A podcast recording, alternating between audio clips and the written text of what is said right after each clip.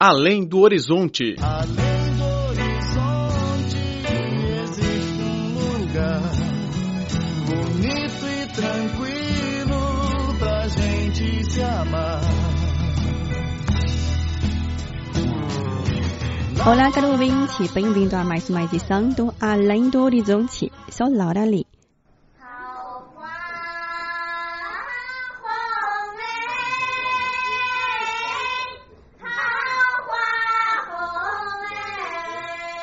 哎。Na província de Guizhou, sudoeste da China, o dia 6 de junho do calendário tradicional chinês é uma grande festa para as etnias minoritárias que habitam a região montanhosa.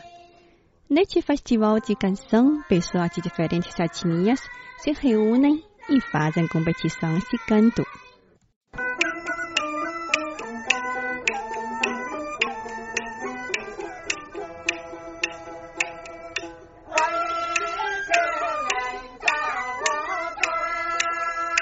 No festival deste ano, um grupo artístico da etnia Puyi chamou a atenção do público.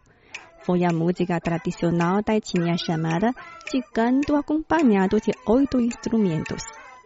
À medida que cantam, cada um dos oito integrantes da banda interpreta um instrumento diferente. 这个是笛子嘛，或者金胡、大低音胡。 Dos instrumentos estão a flauta, tambor de bambu e alguns instrumentos de cordas. O meu pai é o herdeiro da 14ª geração e eu o da 15ª geração. Quem fala é Yang Guangshan, intérprete de jinhu, um instrumento de duas cordas. O pai dele, um idoso de 70 anos, foi responsável pela produção de quase todos os instrumentos musicais da banda do filho, salvo a flauta de bambu. Na memória do filho, o pai Yang Huatong era um professor. O homem se mudou para trabalhar no campo e sustentar a família. Mesmo em meio à pobreza, Yang Huitong não abandonou o hobby de fazer música e sempre se apresentou em cerimônias de casamento ou funerais. Yang Xiaobin, que toca tambor na banda, também foi aprendiz do pai de Yang Guangshan. 都是这个光闪他爸爸、他父亲那边。 O 呃 pai 那 de 个 Yang Guangshan nos passa a notação e a letra, e nós aprendemos com ele. Aproveitamos as folgas de trabalho. A gente se senta tocando instrumentos e cantando com ele. A população da etnia Puyi mantém a técnica de apresentação por dezenas de gerações, mesmo sem conhecimento formal sobre teoria musical nem treinamento profissional. A diretora de divulgação da comarca Guishui, Sun Lin, disse que o governo local também se empenha para proteger a cultura das etnias minoritárias. 首先，你要培养下一代，要让他有感兴趣。 A primeira tarefa é cultivar as novas gerações, incentivando os seus interesses. Por esse motivo, desenvolvemos atividades de cultura popular nas escolas. Para os mestres e adeptos, criamos o Centro de Patrimônios Culturais e Materiais, que organiza os cursos de formação. Atualmente, somente na Vila Pintang, mais de 100 pessoas aprendem essa arte folclórica, com idades menores que 11 ou 12 anos. Não apenas a própria etnia Puyi, as mulheres que se casam com os Puyi são também atraídas pela apresentação.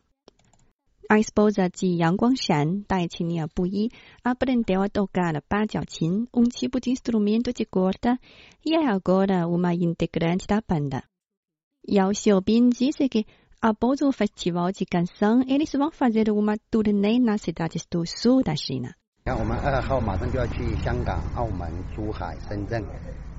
Vamos partir para as cidades de Hong Kong, Macau, Zhuhai e Shenzhen para fazer uma turnê em uma semana. Apresentamos no evento da província de Guizhou. Queremos divulgar a nossa arte folclórica para todo o mundo. A cada ano, após a realização do Festival de Canção, há sempre audiões que não querem sair. Eles cantam livremente nas ruas, sem se importar com os belos trajes de apresentação, idade ou gênero.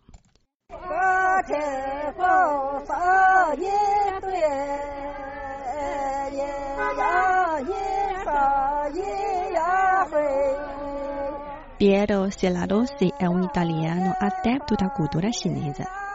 Há uma década, ele visitou as aldeias e etnias minoritárias da província de Guizhou e, desta vez, voltou a ouvir as melodias populares do local. I'm not a music expert, but I really enjoy it. Embora não seja profissional de música, aprecio bastante as canções montanhosas aqui sobretudo as melodias interpretadas por essas duas idosas. Não entendo as letras, mas as melodias me comovem. Quando estive aqui há 10 anos, me impressionou a forma de vida da população, se parecendo com o mundo de ritmo lento. Sendo o romancista, tenho saudade da paisagem de 10 anos atrás. É claro que é melhor procurar um ponto de equilíbrio entre o desenvolvimento e a tradição. Cinemania, a paixão da China pela sétima arte.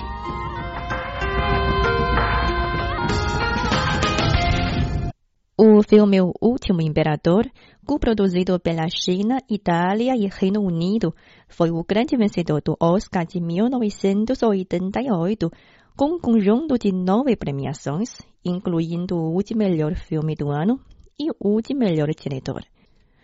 O longa-metragem dirigido pelo italiano Bernardo Bertolucci foi o primeiro e o último a ter cenas reais produzidas no Palácio Imperial da China.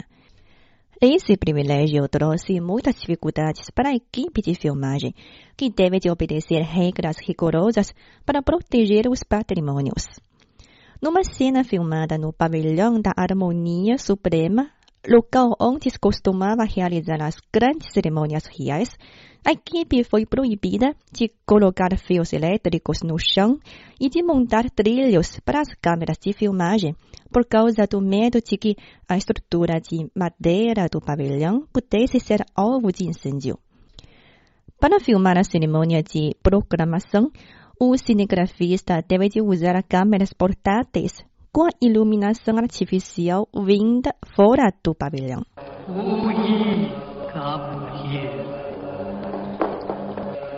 I am the Grand Empress Dowager, and I have lived here for a long, long time.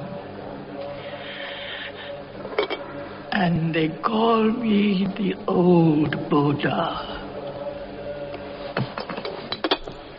Cerca de dois mil atores extras participaram da cena de subida ao trono do imperador. Eles cortaram os cabelos e aderiram de novo ao estilo Manchu, usando falsos cabelos. Uma estatística elaborada por uma empresa britânica indicou que o volume de cabelos falsos usados na filmagem chegou a duas mil libras. Segundo a tradição, as grandes cerimônias do imperador da dinastia Qing tinham de ter a presença das etnias mongol e tibetana. O diretor convidou vários monges budistas tibetanos a participar da filmagem. E surgiu o seguinte problema. Como os monges são proibidos de ter contatos diretos com mulheres, Bertolucci teve que contratar uns 10 maquiadores masculinos de Hollywood já que a maioria dos professores de maquilhagem na equipe é feminina.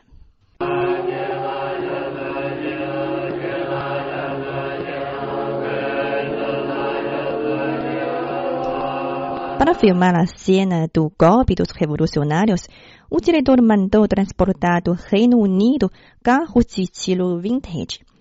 Quando as viaturas foram montadas de novo na China, vários deles não funcionaram. Os trabalhadores tiveram que puxá-los com cordão, com o condutor fingindo dirigir dentro da cabine.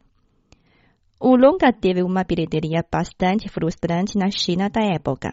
As diferentes ideologias e pontos de vista resultaram numa grande divergência em como compreender os fatos históricos. O filme ressalta, sobretudo, a influência do escocês Reginald Fleming Johnston em relação ao imperador Puyi, um fato ignorado por muitos chineses de que o estrangeiro Johnston foi um dos tutores de relevância de Puyi. No filme, o diretor criou uma cena em que o jovem Puyi saltou a um telhado do palácio na tentativa de fugir para fora da cidade proibida. Ao cair no telhado, Johnston, que seguiu por detrás, estendeu as mãos para o socorrer. O episódio é considerado uma metáfora de que um estrangeiro indica o rumo a Puyi. Sir? Give me your hand, sir.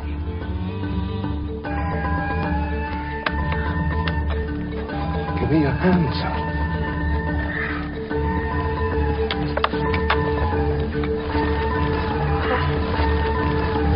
Don't see.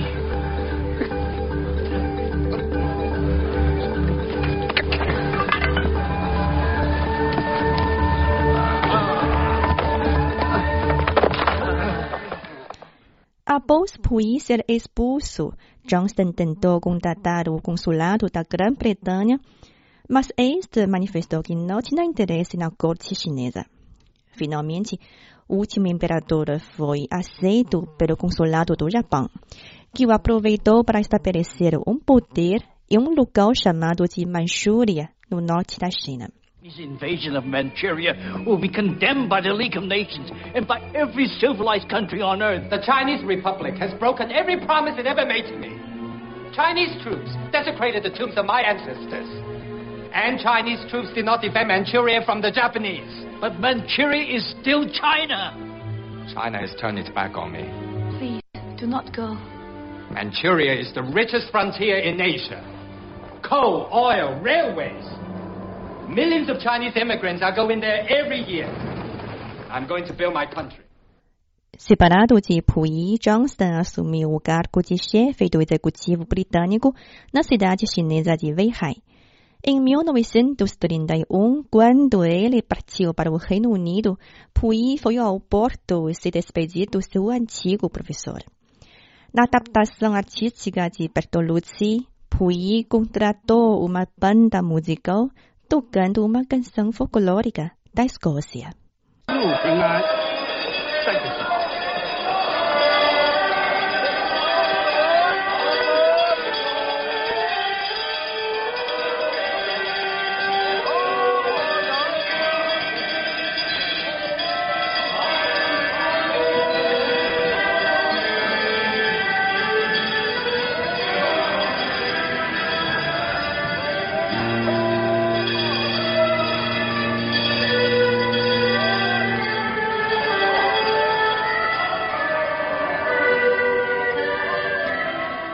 Johnson na história real é uma pessoa muito interessante.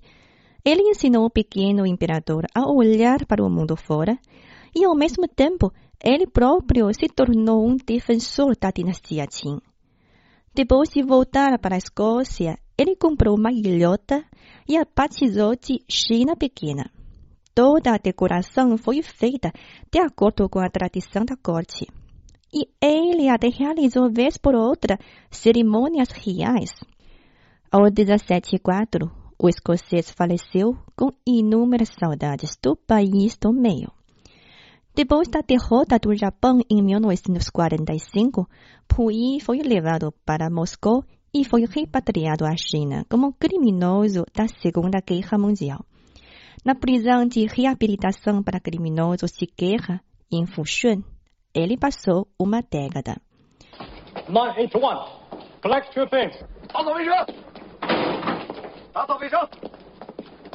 Thursday you lunch. Friday you clean the toilet. Saturday you sweep the floor. Puyi foi liberado aos 53 anos. Ele voltou à sua terra natal, a cidade de Beijing, para trabalhar como pesquisador da história para o governo. Has now served 10 years detention. As a result of remolding through labor and ideological education during his captivity, he has shown that he has genuinely reformed. In accordance with Clause 1 of the Special Pardon Order, he is therefore to be released. You see, I will end up living in prison longer than you.